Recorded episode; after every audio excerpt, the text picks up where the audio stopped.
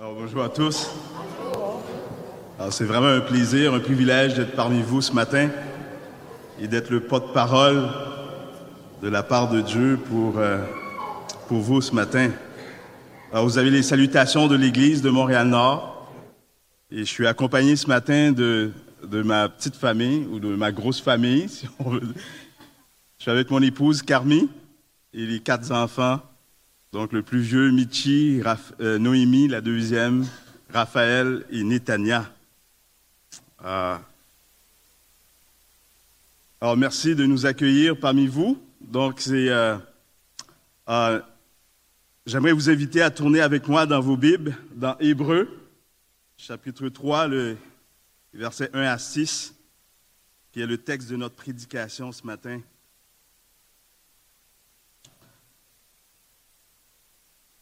Hébreu chapitre 3, donc les versets 1 à 6.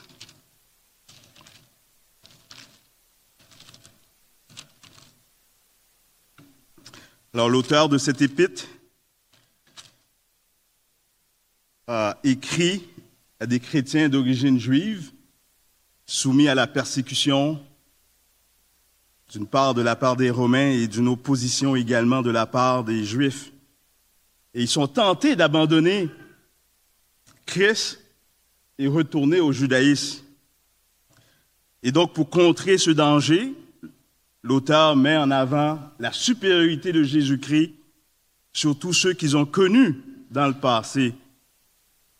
Il les invite sérieusement à considérer Jésus. Considérer Jésus dans sa personne et son œuvre. Peut-être que notre réalité n'est peut-être pas la même, mais j'aimerais quand même vous encourager ce matin à considérer Jésus dans sa personne et son œuvre. Aujourd'hui, il y a tellement de mouvements, tellement de, euh, mouvements qui sont à l'afflux, à l'affût des insatisfaits dans nos églises. Alors, plusieurs efforts sont déployés par les nouveaux penseurs à rendre l'Évangile beaucoup plus pertinent, beaucoup plus attrayant. On parle de changer l'image, de, discontinuité avec le passé. Je un article écrit par Brett McCracken dans le euh, The Gospel Coalition, exposant ici les dérives d'un christianisme cool il déclare ceci, et je cite, C'est un effort de relations publiques pour présenter une foi émergente, plus conviviale pour la culture. Et il ajoute ceci, De par leur nature même, les choses qui sont à la mode sont éphémères. Sont éphémères. Alors pour ces nombreux penseurs, Jésus tout court ne suffit pas. Ça prend un complément, ça prend un boost. Jésus, oui, mais plus quelque chose. Une expérience. Jésus seul ne suffit pas. Et pour nous, frères, sœurs, bien-aimés, la tentation de céder est forte. Donc, je vous presse ce matin de considérer, vous aussi, Jésus dans sa personne et son œuvre. Jésus et rien d'autre. Et rien d'autre. Donc dans cette épître, on trouve les révélations les plus profondes que l'on puisse trouver dans la Bible de la personne de, de Jésus-Christ. Jésus est supérieur à tout. L'auteur nous le dit encore et encore à travers toute l'épître que Jésus est supérieur à tout. Ce terme est présent, même lorsque le mot supérieur n'apparaît pas. Il utilise des termes comme excellent, meilleur. Jésus est dans une classe à part. Tout le livre entier, donc, est une invitation à considérer Jésus. C'est ce que nous voulons faire ce matin. Alors, je lis pour vous dans la version second révisée, dites la colombe, c'est pourquoi, frères saints qui participez à la vocation céleste, considérez l'apôtre, le souverain sacrificateur de notre confession de foi, Jésus. Il a été fidèle à celui qu'il avait établi, comme Moïse le fut dans toute la maison de Dieu. En effet, il a été jugé digne d'une gloire d'autant supérieure à celle de Moïse que celui qui a construit la maison a plus d'honneur que la maison elle-même. Car toute maison est construite par quelqu'un, mais celui qui a construit euh, toute chose, c'est Dieu. Pour Moïse, il a été fidèle dans toute la maison de Dieu comme serviteur pour rendre témoignage à ce qui serait annoncé. Verset 6. Mais Christ l'est comme un fils sur toute, sur sa maison. Nous sommes sa maison si nous retenons fermement jusqu'à la fin l'assurance et l'espérance dont nous glorifions. Amen. Prions un instant, s'il vous plaît. Père Céleste, merci pour le temps que nous, nous avons autour de ta parole ce matin. Christ, c'est tout ce dont nous avons besoin et rien d'autre. Alors puisses-tu, Seigneur, nous éclairer ce matin par, par ce texte, par ce passage? Parle à nos cœurs ce matin et révèle-toi d'une manière particulière à chacun d'entre nous. Tu es glorieux. Nous l'avons chanté tantôt. Ô Père, reçois encore une fois toute la gloire qui t'est due. C'est au nom de Jésus que nous prions. Amen. Alors le texte commence ainsi, c'est pourquoi, ou encore dans d'autres versions, ainsi donc. Donc c'est un élément qui se rapporte à une vérité déjà énoncée, établie. Donc l'auteur a établi une relation de cause à effet entre ce qu'il vient d'être dit, ce qui fait référence au chapitre 1, chapitre 2, et ce qu'il s'apprête maintenant à annoncé. Donc, les chapitres 1 et 2, Jésus est démontré et euh, est clairement supérieur aux prophètes de l'Ancien Testament et aux anges qui servent le peuple de Dieu. Selon Hébreu 1, 1 à 3, Jésus est la dernière révélation de Dieu aux hommes. Il est supérieur à toute autre révélation parce qu'il est la révélation finale et définitive. Il est le dernier mot de Dieu. Jésus est supérieur également aux anges parce qu'il est dit au verset 4 et 5 du chapitre 1, il a hérité d'un nom plus excellent que celui des anges parce qu'il est fils de Dieu. Donc l'auteur dit donc, sur la base de ce que je viens d'énumérer, portez maintenant vos regards, votre attention sur ce Jésus et considère-le. Et notez la façon dont il décrit ses destinataires, des frères saints qui participaient à la vocation céleste. Ils sont frères. Et cela renvoie au chapitre 2, le verset 11, car il est dit, celui qui sanctifie et ceux qui sont sanctifiés sont tous issus d'un seul. C'est la raison pour laquelle il n'a pas honte de les appeler frères. Donc l'un des buts de Dieu en nous amenant au salut est que Dieu puisse avoir pour lui une famille spirituelle où tous les enfants, hommes et femmes, donc sont unis non seulement les uns aux autres, mais aussi à Jésus lui-même. Non seulement ils sont frères, mais ils sont saints. Et l'adjectif saint renvoie au même verset du chapitre 2, 11, où Jésus dit que celui qui sanctifie et, que nous sommes les sanctifiés. Donc, ça fait référence à une mise à part pour Dieu dans le monde. Les saints ne sont pas dans une classe spéciale de gens. Non. Ce pas des chrétiens extraordinaires.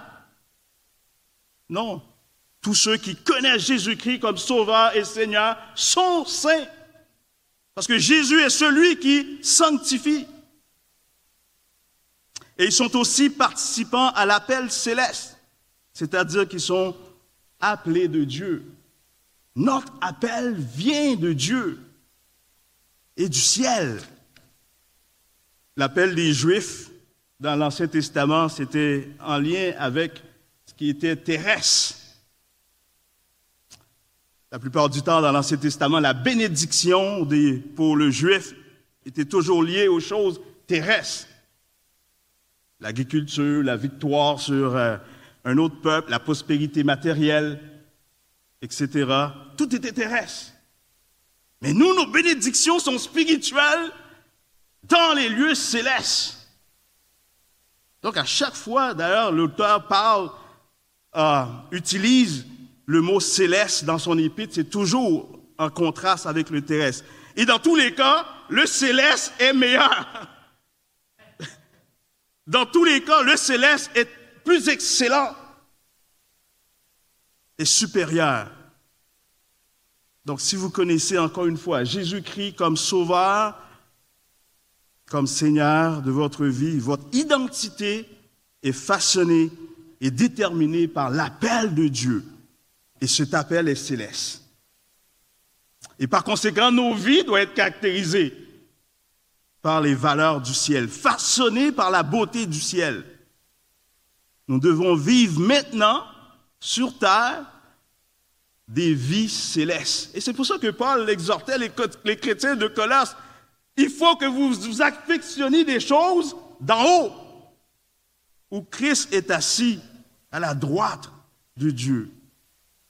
Donc notre vie doit refléter une moralité, une beauté, la puissance et la gloire du ciel. Alors même après avoir dit tout ça, des choses encourageantes sur nous-mêmes, des saints, des gens qui participent à une vocation céleste, il veut, il veut qu'on réalise ceci, il veut qu'on se souvienne qui nous sommes en Jésus-Christ. Mais qu'est-ce qu'il veut particulièrement? Il veut que qu'on tourne maintenant notre regard sur Jésus. Il tourne immédiatement notre attention vers Jésus. Considérez l'apôtre et le souverain sacrificateur de notre confession de foi, Jésus. Le verbe considérer est, expressif ici, pas dire seulement regarder quelque chose,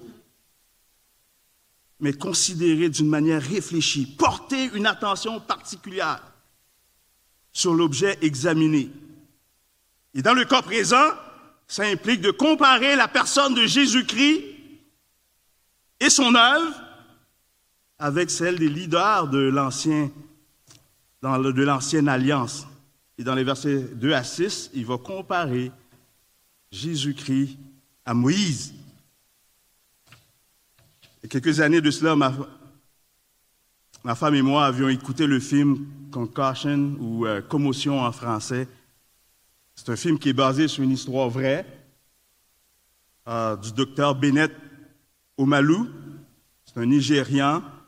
Il, il, a été le premier, en tout cas, à établir un lien direct, prouvé scientifiquement, entre les chocs répétitifs, répétitifs plutôt, à la tête et une forme de démence prématuré du cerveau chez les joueurs de football de la NFL ou football américain. Donc, c'est en examinant le cerveau de Mike Webster, un ex-joueur des Steelers de Pittsburgh, euh, qu'il découvre la présence de protéines toxiques qui affectent le cerveau. Donc, il y a un moment dans le film où ce que, euh, le docteur Omalu, qui est joué par Will Smith, reçoit les résultats et les analyses du cerveau de Webster et il commence à considérer la chose. Il n'en revient tout simplement pas. Et alors il s'est mis à fouiller un peu plus. Il consulte des bouquins, des manuels, il étudie la chose. Il fait faire d'autres textes, d'autres tests, d'autres examens. Et là, c'est l'évidence même. Et c'est comme ça on est invité à considérer Jésus. Lisez les Écritures, vous allez voir, toute l'Écriture parle de Jésus. Et vous allez vous rendre à l'évidence qu'il est supérieur à tout. Il est plus excellent. Il n'y a rien de comparable à lui. Fixez vos pensées sur lui, méditez sur lui. Cherchez, regardez, observez, analysez. Considère Jésus. Il est supérieur à tout. Notez bien ceci, c'est un impératif. Ah, c'est une indication pour nous comme quoi que ce n'est pas naturel, dans notre état naturel, de considérer la personne et l'œuvre de Jésus-Christ. C'est plus facile de pouvoir tout simplement s'observer, se concentrer sur nous-mêmes que sur la personne de Jésus-Christ. Et l'auteur commande ses destinataires à considérer la personne et l'œuvre de Jésus-Christ. Mais gloire à Dieu, nous avons le Saint-Esprit qui nous aide dans cette perspective à diriger nos regards vers Jésus-Christ, lui seul. Et nous donnera le désir et le pouvoir de le considérer. Alors l'auteur appelle donc ses, lecteurs à fixer leur attention sur Jésus et invite à considérer deux choses. L'apôtre, donc envoyé de Dieu parmi les hommes, et deuxièmement, le souverain sacrificateur, le grand prêtre, l'homme chargé de présenter le sacrifice devant Dieu pour que Dieu puisse l'agréer. Considérez Jésus l'apôtre. Jésus est appelé apôtre. C'est la seule et unique fois dans l'Écriture que ce titre est appliqué à Jésus. L'auteur donne ici ce titre d'apôtre qui signifie littéralement celui qui est envoyé de Dieu. Donc ce titre résume bien le premier chapitre des versets 1 à 2 que Dieu a parlé par le Fils. Après avoir autrefois parlé par les prophètes de différentes manières, Dieu, dans les derniers temps, a parlé par le Fils ou en Fils. Le langage de Dieu, c'est le Fils. Dieu envoie maintenant un messager particulier. Il n'est pas comme les autres. Il est le Fils. Aussi merveilleuses étaient les, les, manières dont Dieu se révélait dans l'Ancien Testament. Parlait à Israël à l'époque. Il a maintenant parlé en des thèmes encore meilleurs, avec une clarté encore plus grande avec une finalité aidant et à travers la venue de son Fils. Jésus. En, d'autres termes, Dieu, Dieu nous a parlé de manière définitive par Jésus-Christ. Alors, vous avez déjà probablement entendu cette expression dans vos églises ou dans votre église. Dieu m'a dit. Lorsqu'une personne vient vous voir, tu Dieu m'a dit. Alors, aiguisez votre sens spirituel. Dieu a parlé. Et il a parlé. Jésus. Jésus est l'incarnation parfaite et l'expression du caractère de Dieu. Il a été envoyé par le Père pour le faire connaître. Il est la révélation de Dieu. La plénitude de la divinité habitait corporellement en lui. Il est le rayonnement de sa gloire et l'expression de son être. Il est l'empreinte parfaite et personnelle de Dieu. Jésus-Christ est alors le portrait de Dieu. Tout ce que Dieu peut, tout ce que Dieu peut être, vu, touché, connu, apprécié, c'est Jésus. Jésus est Dieu rendu visible. Donc, quand un homme voyait Jésus, il voyait Dieu. La deuxième chose que l'auteur veut que nous considérions est le sacerdoce de Jésus. Considérons Jésus le sacrificateur, le souverain sacrificateur. Il n'est pas seulement apôtre, mais aussi un souverain sacrificateur. Une des raisons pour laquelle Jésus s'est fait homme, c'est pour être notre souverain sacrificateur. En venant donc dans ce monde, Jésus a été fait comme ses frères. Il est devenu comme nous. Donc Jésus est le parfait, grand, souverain sacrificateur. Il est parfaitement homme et parfaitement Dieu. C'est lui qui bâtit le pont, qui fait le lien entre l'homme et Dieu. C'est lui qui parle à Dieu pour les hommes et parle aux hommes pour Dieu. Il est donc un médiateur. À la fin du deuxième chapitre de son épître, le verset 18, l'auteur dit ceci, car du fait qu'il a souffert lui-même quand il fut tenté, il peut aussi, il peut secourir ceux qui sont tentés. Et en tant que souverain sacrificateur, il est capable de comprendre et d'apporter une aide personnelle à chacun de ses enfants, individuellement. Jésus nous connaît.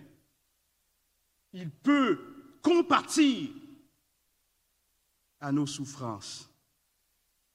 Il nous comprend, même dans nos tentations, puisqu'il a été tenté comme nous. Il sait ce dont nous avons besoin pour résister à la tentation et il nous le donne parce qu'il est notre souverain sacrificateur. Peut-être vous dites, est-ce que quelqu'un a une idée de ce que je vis? Est-ce que quelqu'un s'en soucie? Eh bien oui, Dieu s'est fait homme. Il sait ce qu'est porter un fardeau. Il s'identifie à nous. Jésus sait. Alors vous n'avez pas besoin d'affronter un jour de plus sur le poids de la honte, des reproches, en pensant que personne ne pourrait s'identifier à ce que vous ressentez, vous vivez. Jésus comprend et il sympathise. Donc, en servant d'apôtre et de souverain sacrificateur, Jésus accomplit pour nous deux choses les plus importantes dont nous avons besoin. Nous avons besoin, dans un premier temps, d'entendre Dieu, de savoir qui il est et de recevoir une révélation de lui, une révélation claire, infaillible, de sa volonté. Donc, si Jésus, c'est ce que Jésus a fait en tant qu'apôtre, il nous révèle le Père.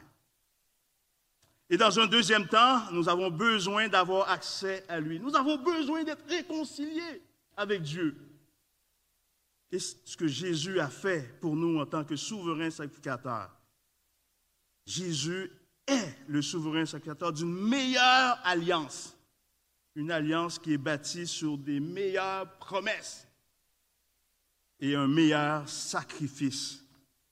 Donc cet apôtre, ce sacrificateur, tenez-vous bien, est supérieur à Moïse et plus grand que Moïse. Alors pour un juif, c'est impossible de concevoir quelqu'un plus grand que Moïse. C'était leur héros national. Ils se glorifiaient de la loi dont Moïse était le législateur. Du verset 2 à 6, l'auteur développe le terme selon lequel, justement, que Jésus est plus grand. C'est vrai, de toute évidence, Moïse, c'était quelqu'un de grand. C'est un homme unique en son genre. Dieu a parlé face à face avec Moïse. Connaissez-vous beaucoup de gens? Il a reçu les dix commandements, la loi même de Dieu. Il a vu la gloire de Dieu et cette gloire s'est reflétée sur son visage. Il a conduit Israël hors d'Égypte. Il a transmis les plans du tabernacle, l'arche de l'alliance. Vous savez quoi? Dieu a même supervisé ses funérailles. Connaissez-vous d'autres personnes? Mais Moïse n'était pas parfait. L'auteur le reconnaît, mais il n'a pas voulu se concentrer sur les erreurs de Moïse. Mais au lieu de cela, il choisit le passage le plus honorable de tous les témoignages de la Bible, que la Bible rend en tout cas à Moïse, pour montrer que Moïse était un homme fidèle. Il dit ceci au verset 2, il a été fidèle à celui qui l'a établi comme Moïse dans toute la maison de Dieu. Il commence donc à montrer que Jésus et Moïse étaient des hommes fidèles. Deux fois, verset 2, verset 5. L'auteur cite Nombre chapitre 12, verset 17, que Moïse était fidèle dans toute la maison de Dieu. Dans Nombre, donc, Dieu fait une réprimande à Aaron et Myriam, qui sont frères et sœurs de Moïse, qui contestaient le leadership de Moïse. Et Dieu dit ceci, il n'en est pas ainsi de mon serviteur Moïse, au verset 7 de Nombre 12. Il est fidèle dans toute ma maison. Je lui parle de vive voix, je me fais voir sans énigme. Et il contemple une représentation de l'Éternel. Pourquoi donc n'avez-vous pas craint et de parler contre mon serviteur, contre Moïse? Donc le point de l'auteur ici, c'est que Jésus et Moïse étaient des, des hommes fidèles. Il les compare plutôt qu'il les oppose, parce qu'il savait que son, son auditoire, ses destinataires avaient une haute opinion de Moïse. Mais parce que Dieu lui-même loue Moïse comme un homme fidèle. Mais bien que Moïse soit un homme fidèle, un grand homme, un personnage d'une grande importance, l'auteur nous dit encore une fois que Jésus est dans une classe à part. Jésus est dans une classe à part. Il est supérieur à Moïse dans son œuvre.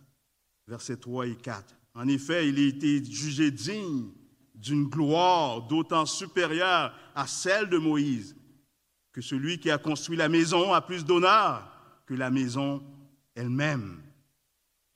Car toute maison est construite par quelqu'un, mais celui qui a construit toute chose, c'est Dieu. où réside donc la supériorité de, Jésus sur Moïse? Mais c'est du fait que Jésus, c'est l'architecte et non un élément de la maison. Elle réside du fait que Jésus est fils et non serviteur. Verset 3 nous dit qu'il a été digne d'une gloire supérieure à celle de Moïse. Jésus est supérieur parce qu'il est celui qui bâtit la maison. Et la maison représente ici l'ensemble des croyants de tous les peuples, de toutes euh, tribus, de toutes langues. Et la raison donc pour laquelle Jésus est digne d'une plus grande gloire que Moïse, c'est que Moïse lui-même fait partie du peuple de Dieu. Donc non seulement Jésus est supérieur à Moïse dans son œuvre, mais il est aussi dans sa personne. Au verset 5, 6, pour Moïse, il a été fidèle dans toute la maison de Dieu comme serviteur pour rendre témoignage à ceux qui seraient, qui annoncés. Mais Christ l'est comme fils sur sa maison. Donc Jésus est en effet supérieur en ce sens à Moïse dans la maison de Dieu comme serviteur, mais Jésus l'est comme fils Alors le point est clair, le constructeur est supérieur à son œuvre, le Fils est supérieur au serviteur. D'où la gloire plus élevée de Jésus. Et en tant que serviteur, le rôle de Moïse était de rendre témoignage à ce qui serait annoncé. Moïse a fait un travail formidable en témoignant des choses qui devaient être dites plus tard. Mais Jésus, c'est l'accomplissement de ces choses. Moïse et l'ancienne alliance n'étaient que le but, euh, n'était pas le but de l'ultime révélation de Dieu. C'était tout simplement une préfiguration. Ça pointait vers quelque chose de meilleur, Jésus. Vers quelque chose de plus grand, de plus durable, de plus glorieux. Jésus. Donc l'argument de l'auteur ici, c'est que pourquoi vous voulez retourner à Moïse Pourquoi vous voulez retourner dans le judaïsme Si c'était juste qu'une ombre, c'était juste quelque chose qui pointait vers quelque chose de meilleur. Considérez Jésus, car il est plus grand que Moïse, il est supérieur à Moïse. Vers la fin du verset 6, l'auteur dit ceci, nous sommes sa maison, si nous retenons fermement jusqu'à la fin l'assurance et l'espérance dont nous nous glorifions. Alors cela ne signifie pas ici, comme certains l'ont mal interprété, que nous ne serons sauvés que si nous persévérons jusqu'à la fin. Notre auteur ne dit pas, ne dit, ne dit pas qu'une personne fera partie du peuple de Dieu si elle persévère. Ce n'est pas ça que l'auteur dit ici. Mais il dit plutôt, c'est ainsi que vous pouvez savoir si quelqu'un fait déjà partie du peuple de Dieu. Ah, nous sommes incapables de nous sauver nous-mêmes. Et incapables aussi de nous garder, de nous maintenir sauvés.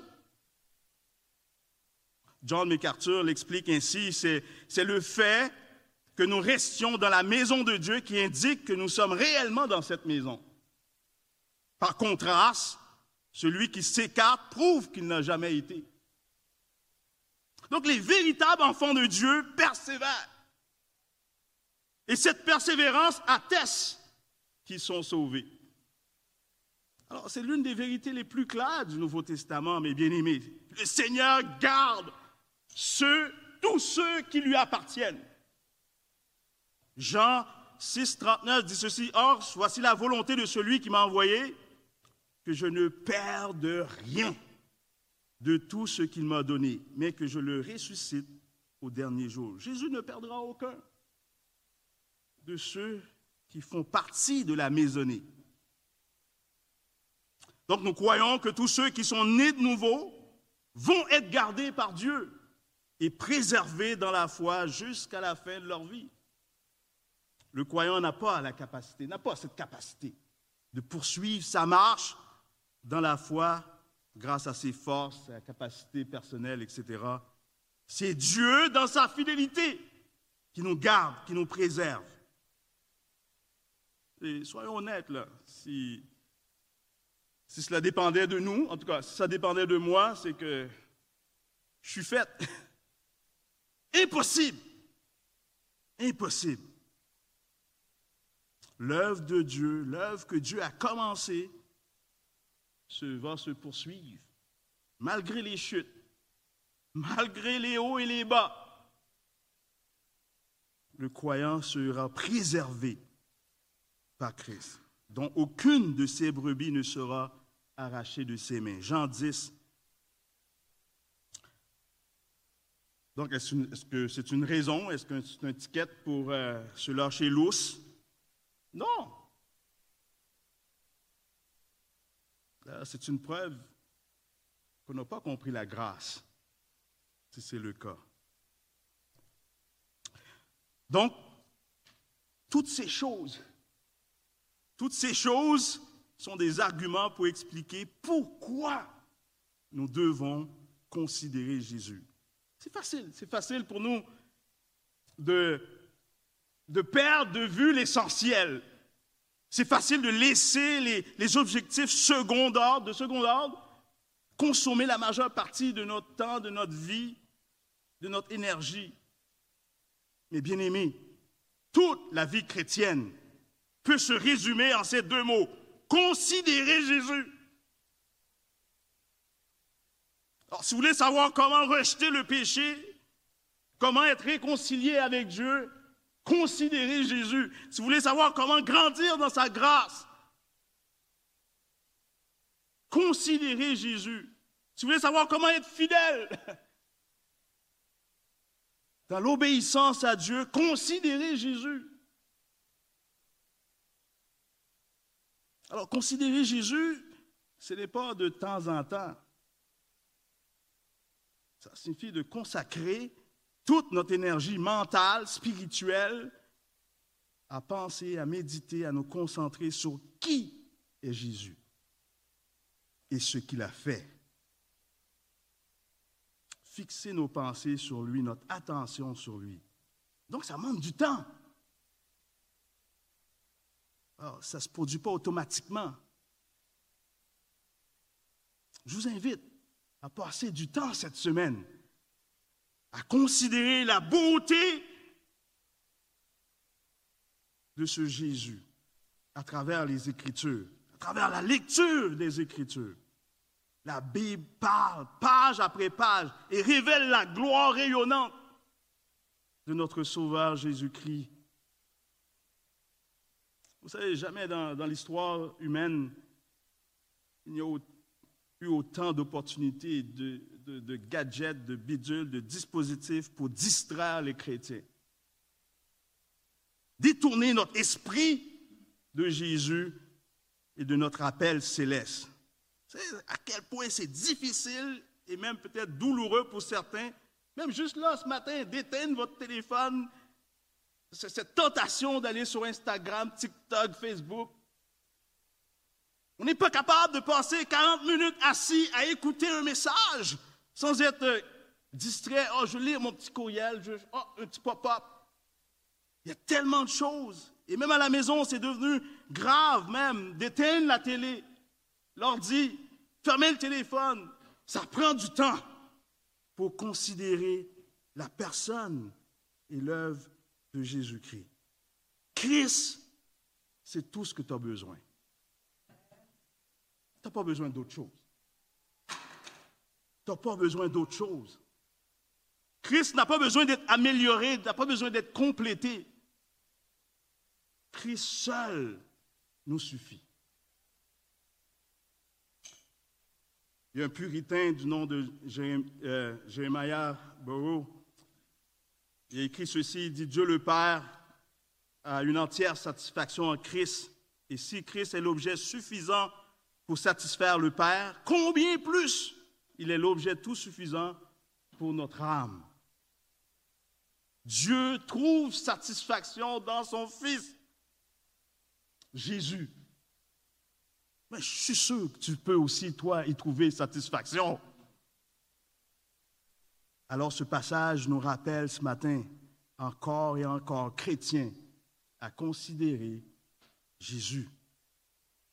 Je prie que le Seigneur nous aide à fixer nos yeux sur celui qui était, qui est et qui sera. Amen.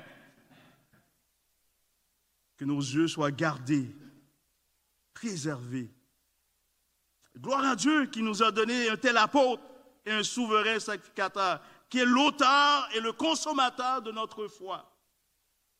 À lui donc seul soit la gloire à jamais. Je prie, comme Paul prie pour les chrétiens d'Éphèse, qu'il illumine donc dans Éphésiens 1, 18, 19 les yeux de votre cœur, afin que vous sachiez quelle est l'espérance qui s'attache à son appel et quelle est la glorieuse richesse plutôt de son héritage au milieu des saints et quelle est la grandeur surabondante de sa puissance envers vous qui croyons selon l'action souveraine de sa force. Mes bien-aimés, considère-le. Considère Jésus. Que notre Seigneur Jésus-Christ soit loué, exalté et adoré dans les siècles et les siècles. Amen. Amen. Seigneur donc vous bénisse.